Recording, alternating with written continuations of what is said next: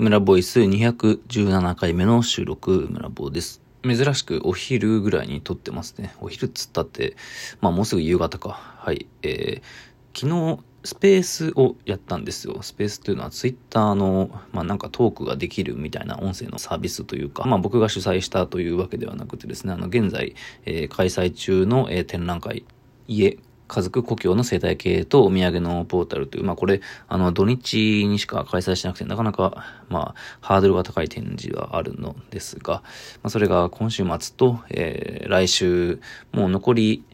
5日間ぐらいしか見れる時間がないのかな。えー、今週は、えー、もう今週とか明日ですね。明日、明後日、土曜、日曜と、えー、来週の金、土、日がやっていて、まあ、そして予約しないと見えない、あの、東京の大島、えー、という駅から徒歩、まあ、5分か10分ぐらいですかね、えー、そこの、まあ、古民家を使った展示スペース、プライベートという場所で、えー、開催しています。まあ、それの、えー、作家さんと、えー、キュレーターが、まあ、2、3人でトークをするというのを、ツイッターのスペース機能で、えー、すでに3回やっていたのに加えて、まあ、えー、最後の、まあ、総括という形で、えー、キュレーターのニルさんと、まあ、キュレーター兼アーティストのニルさんと、まあ、そのプライベートのオーナーでもあるいつきさん、まあ、アーティストでもあるいつきさんと、まあ、僕、梅沢和樹と、まあ、そして黒荘こと、えー、黒崎壮の、4人で、え、話しました。で、ライブ配信みたいな感じでやったんですが、なんだかんだで3時間ぐらい話していてですね。で、こちら、録音も残っているので、まあ、まだ聞いていない方が、え、いたら、ぜひ、まあ、ラジオ代わりに聞いてくれたらいいなと思います。普段はラジオトークで12分ぐらいしか話していないんですけどね、ライブ配信だと結構ダラダラと話すとね。まあ、といっても僕はそんなに話していなかったような気もするんですけどね、黒崎壮こと黒荘五木さん、ニルさんそれぞれがしっかりと自分の言葉で話してくれて、まあ、僕自身も非常に、ああ、なるほどなと思うところがあったというか、なんか、まあ、それ、それぞれが抱えていることが少しずつ話されていったというかね、まあ、あの、まあ、今回参加してるこの、まあちょっと長い、長いんで、なんか略して家ポとか僕が適当にツイッターで言っていたら、それがあの、なんか採用されて、家ポ店となんだかんだでみんな言ってくれていたんですけど、新芸術校っていうね、えー、まあ、正確に言うと、言論カウズラウンジ新技術校ですが、そこ出身の方が、まあ、結構多く参加している展覧会で、まあ、そして、えー、クロソ自身は、まあ、その新芸術校に、まあ、関わっていたカオスラウンジと、まあ、そこの、まあ、とにかくその近辺にすごい、まあ、思い入れがある人が多くてですね、まあ、だからそこら辺の話を、なんか、まあ結構しちゃったみたいな感じですね。しちゃったっていうのはなぜかというと、まあなんか、まあそれだけじゃなく、コレクティブだとか、なんかいろいろなことが、まあコロナとかも関係してると思うんですけど、なかなかこう、まあ話しづらいみたいな状況があるよねみたいなのを前提とした上で、まあその語りにくさを語ると言いますか。で、まあそれ自体が、まあ今回の展覧会と、まああと、まあ現在のアートの、まあ空気感というか、なんかそれ自体も紐解くみたいな、まあ内容にはなっていたんじゃないかなとは思います。まあ、個別の作品についてももちろんそうだし、まああと僕自身の非常に個人的な、まあ、表現の問題というか、漫画をお土産で無料で持って帰れるようにしてるんですけどね。あの、まあその、持ち帰れるコピー本の漫画というのは僕は16歳の時に、えー、書いた漫画なんですけど、それよりさらに前に、中学生ぐらいの時に、まあだから14歳とか15歳ぐらいですかね。もしかしたら13歳ぐらいかもしれないですが、まあそれは幼すぎか。まあとにかくそれぐらいの時に書き始めて、完成するのめちゃくちゃ時間がかかったんですよ。めちゃくちゃっていうのはまとめないです。2、3年かかったんですよね。で、高校2年生の時にようやく完成したのが、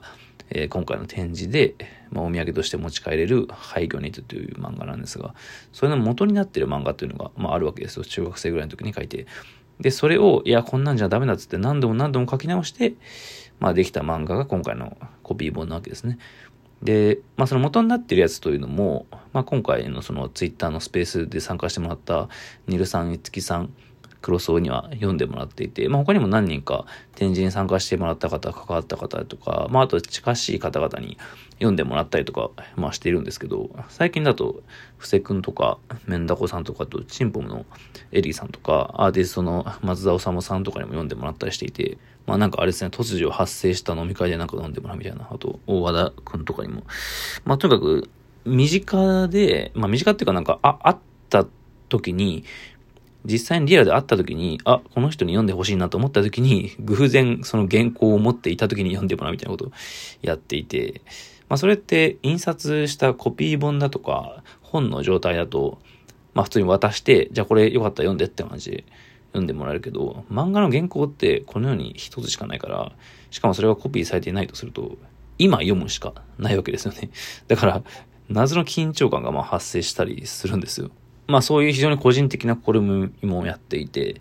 まあでもその行為自体がもしかしたら、もしかしたらというか、まあ今の自分にとってはすごく大事なものだったりもするんですよね。その10代の時に書いた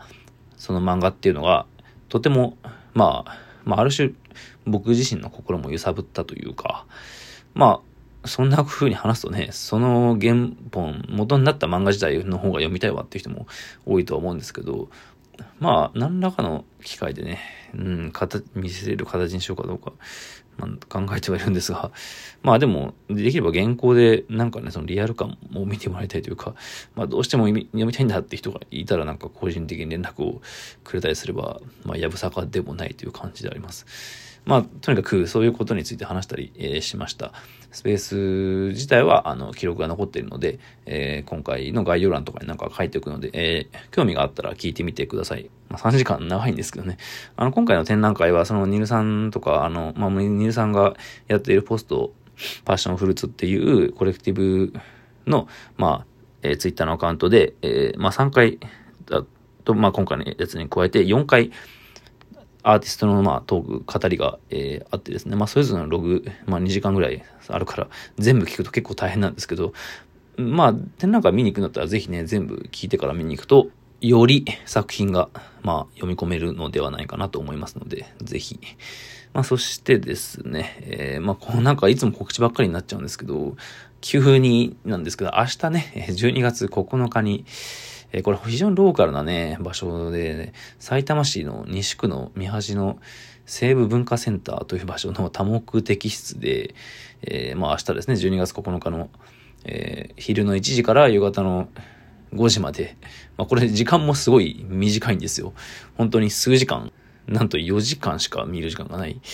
あ、そこでね、あの、まあ、えー、以前にもこのラジオトークで話しましたけど、え、ペンタブアートプロジェクトっていう、まあ、ワコムが主催してるなんか企画で、僕が出身の、えー、埼玉県大宮工業高校の、まあ、今の生徒たちと一緒に、アドバイザーという形で制作指導していましてですね、まあ、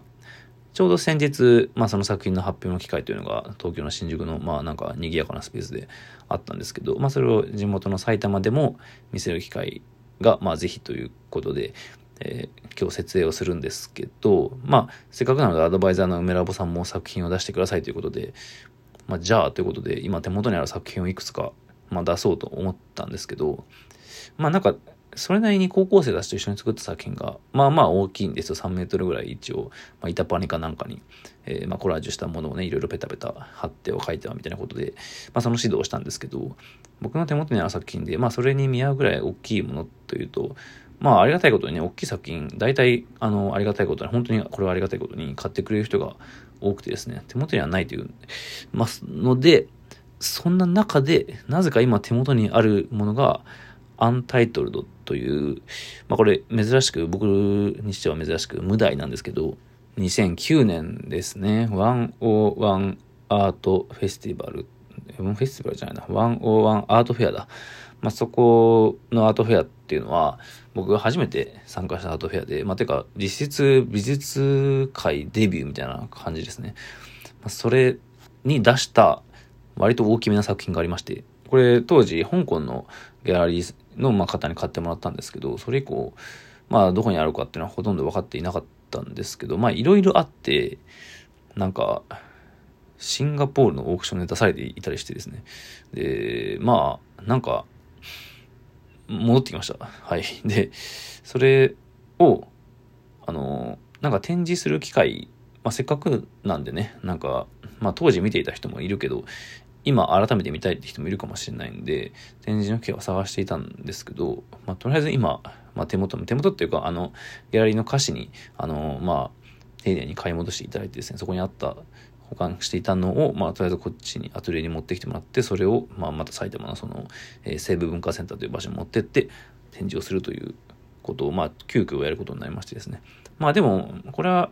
また何かしらで展示する機会は、えー、作ろうとは思っています。来年とかに。はい。まあこれまあまあでかいし、まあ初期の作品で、なかなか今見ると、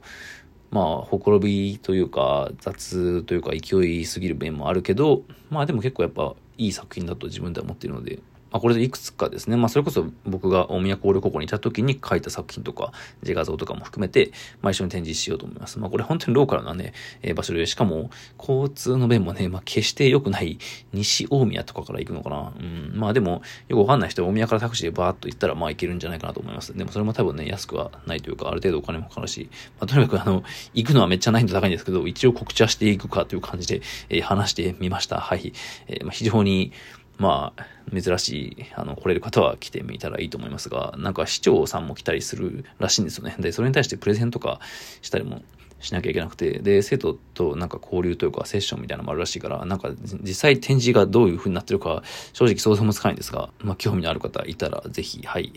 あと、香港で行っていたグループ展に関して、まあそのトークイベントを山口めぐるさんとやるかもみたいなことを話していたじゃないですか。なんかあれ普通にちょっと予定がいろいろ変わってできなくなっちゃったんですよね。だから、あの、嘘告知になってし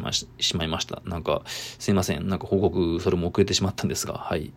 と、まあ、なんかまたね、告知ばっかりになっちゃいましたね。昨日やったスペースの話と、まあ明日やる、まあ高校生と一緒にやる展示と、えー、まあそして、やる予定だったトークイベントが、えー、残念ながらなくなってしまったというだけの話になってしまいました。なんかすごい事務的な感じですけど、はい。まあでも、こうやって、